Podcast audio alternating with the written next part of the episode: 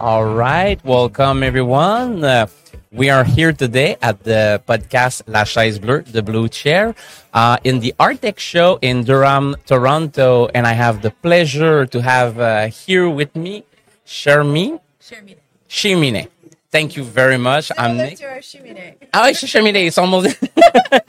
Thank you very much. Um, you just need to speak a little bit closer about Yeah. about that and. I cleaned it. No, don't worry about that. I'm. Um, um, so today the podcast is about the uh, blue chair. The uh, the blue chair is dedicated to the leader of digital transformation within their organization. So we're speaking with leaders today at the Hardtech show in uh, Toronto. Um, people pushing forward innovation, people pushing new ideas, new way of making stuff. So thanks a lot to sit down uh, with me today. It's an honor. And um, first question, maybe uh, present yourself.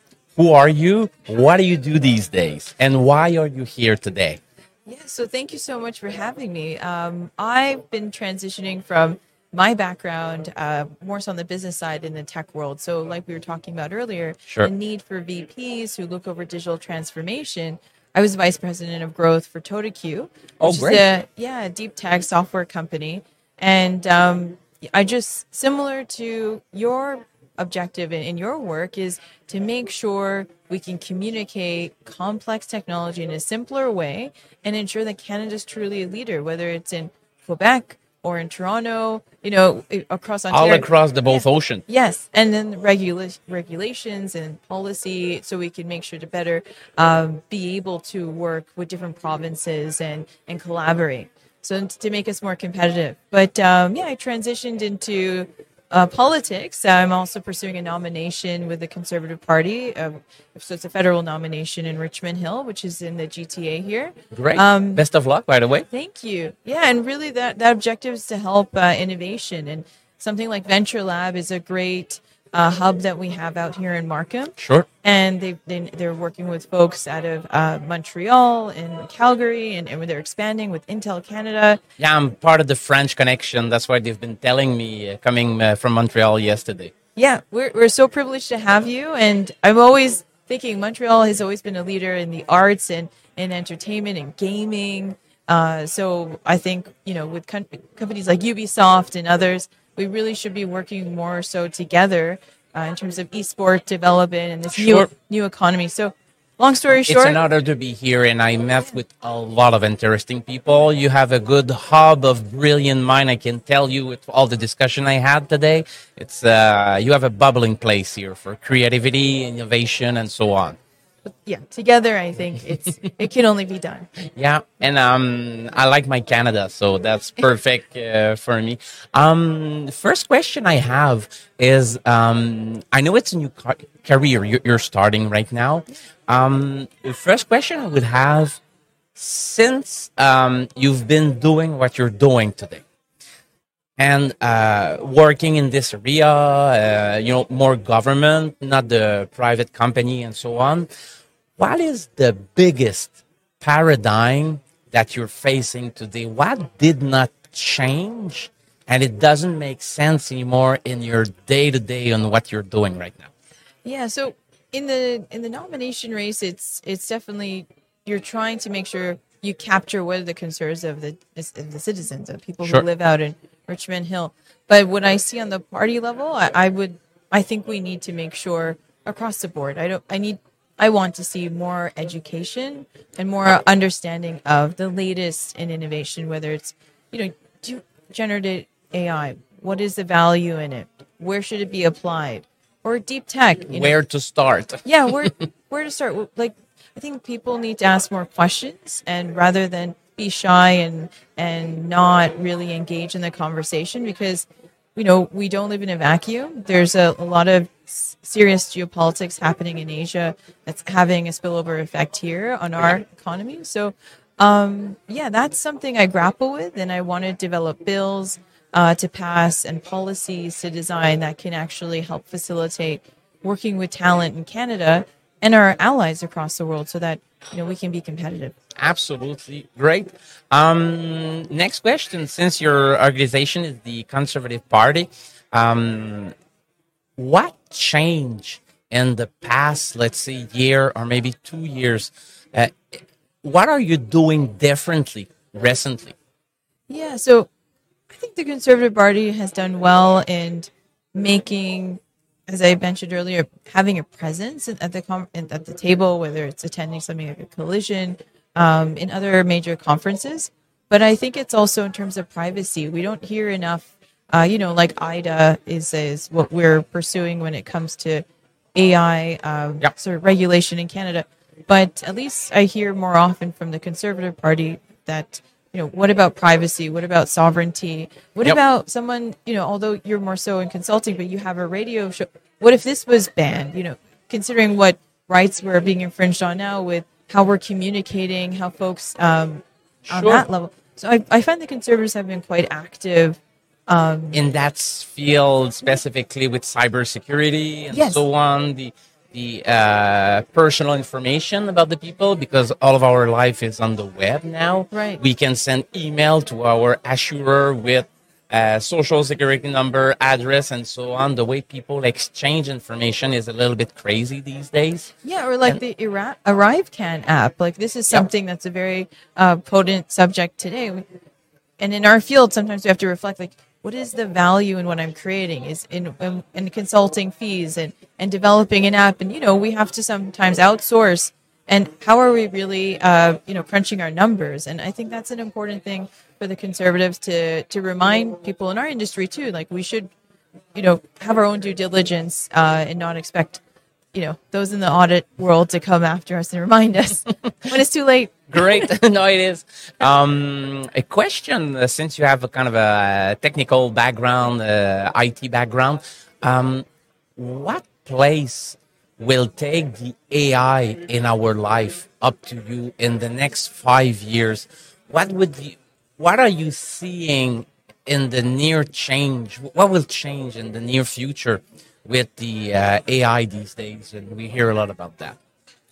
Yeah, I mean, I think you also are very well informed on this, but in my my view, from my observations, is that um, I know the objective is to take away sort of menial tasks and things that are considered quote unquote boring, but I I do think it's important that it's released in terms of what we see with ChatGPT. I know there's concerns about regulating and, Yep. and making sure that you know you're protecting folks um, privacy, but also ensuring that in terms of the taking the metadata and what's the accuracy of that, does it have integrity, and who's ult- ultimately making these decisions? who's using what for which purpose as well and property information and so on Right. So I think it's all right if we let the you know let it out of that the bag and, and let it go free.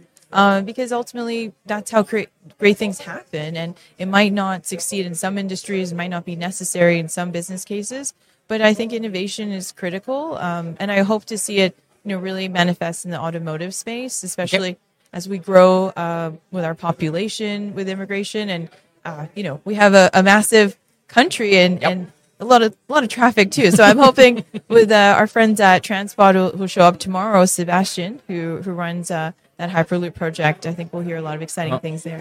and i gotta tell you yesterday when i came in traffic was terrible Yeah. downtown toronto so um, i hear you good um, question for you uh, and i'm asking the same question to everybody okay um, we do have an evil plan and let's say that we meet with our prime minister or the Ministry of Develop, uh, Economic Development. Yep. Okay, because we help businesses to be more productive, uh, to create more value for their own customer.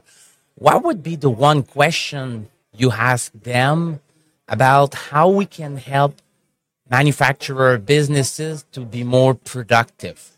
What can he do better? What kind of question? What is the question you'd like to ask him to help this business at the digital age to be more productive? I feel like you have some great questions that you could ask.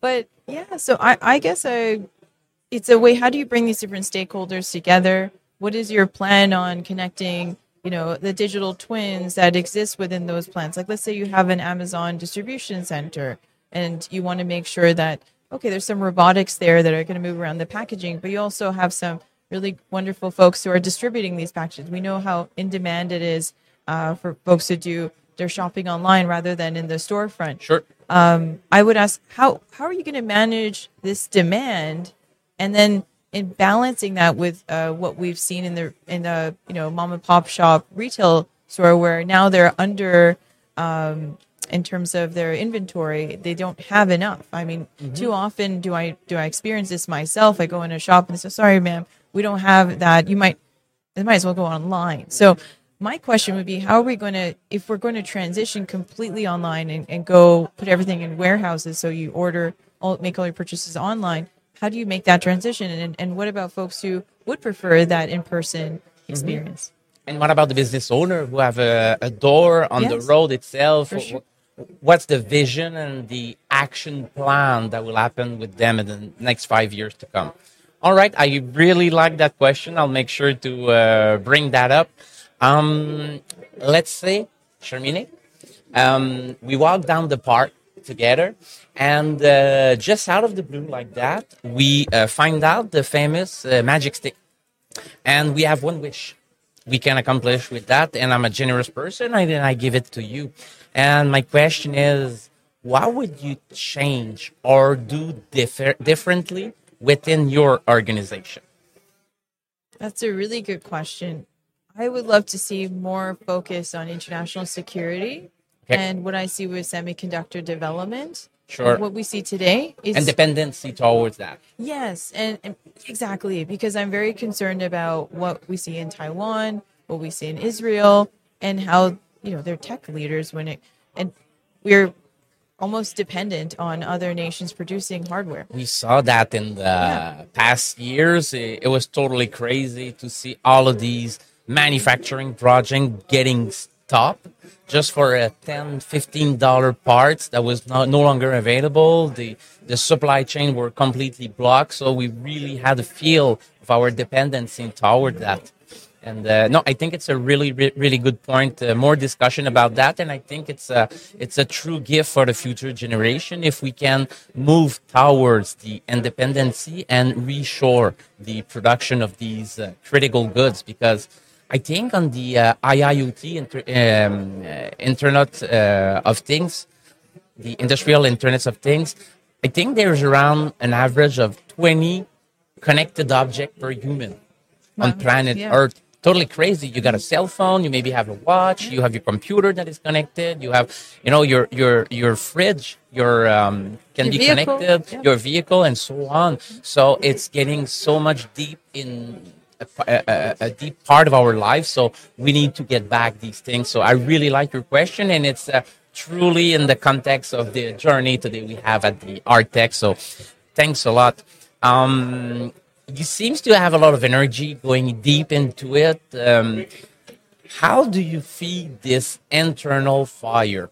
So my question is, do you have one book, one movie one podcast, maybe one author to to recommend us that we can go and dig where you're going through to get this wood within your internal fire? Oh, that's a that's a really great question. Uh, to be honest, my internal fire is I have to have faith. Like okay. I don't believe that there is someone up there looking after us. It's intrinsic. Yes, it's I, coming from you, yeah. Ex, uh, no, the external. Okay. Other than that, is people who inspire me, who are entrepreneurs, uh, who give me hope. Yeah. But no one's perfect, so I think ultimately, I'm very encouraged by, you know, individuals who are leaders, like what I see with the party leader Pierre Poilievre, what yep. I see with Elon Musk, what I see with you know the country representative uh, Dennis for Intel. Like these are all, or Sebastian Gendron at uh, at, at Hyperloop. Like these these individuals are what inspire me. Um, yep. But a day to day book I read, I'm Christian, so for me it's it's it's that. Otherwise, you know, you're gonna go crazy. You're gonna kill someone. So Okay. I think that's that's what really pulls me through. But Yeah. you, you, you already gave me one, two, three different names where Yeah. we can go and get these inspiration and inspiration and so on. So uh, perfect. And uh, last question I have uh, for you: uh, Who, as a leader for the digital transformation, would you like to see here on the blue chair? discussing about this kind of topics for our future. Is there someone you'd be interested to hear discussing these kind of things? like I mentioned, the, the gentleman who'll be coming here tomorrow, Sebastian.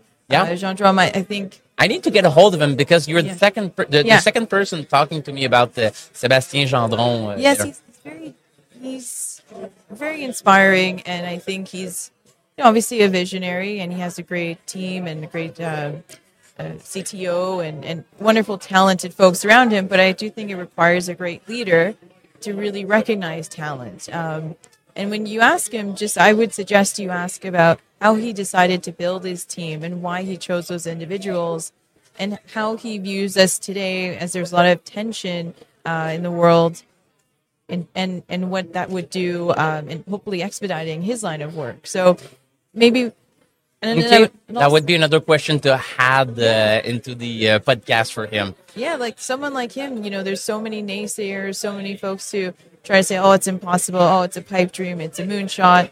What what motivates him?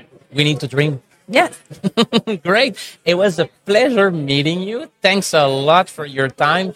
Uh, I really enjoyed it. I'll uh, get in touch and send you the information and the content we created today uh, together. Thanks Thank a lot for so your time. much.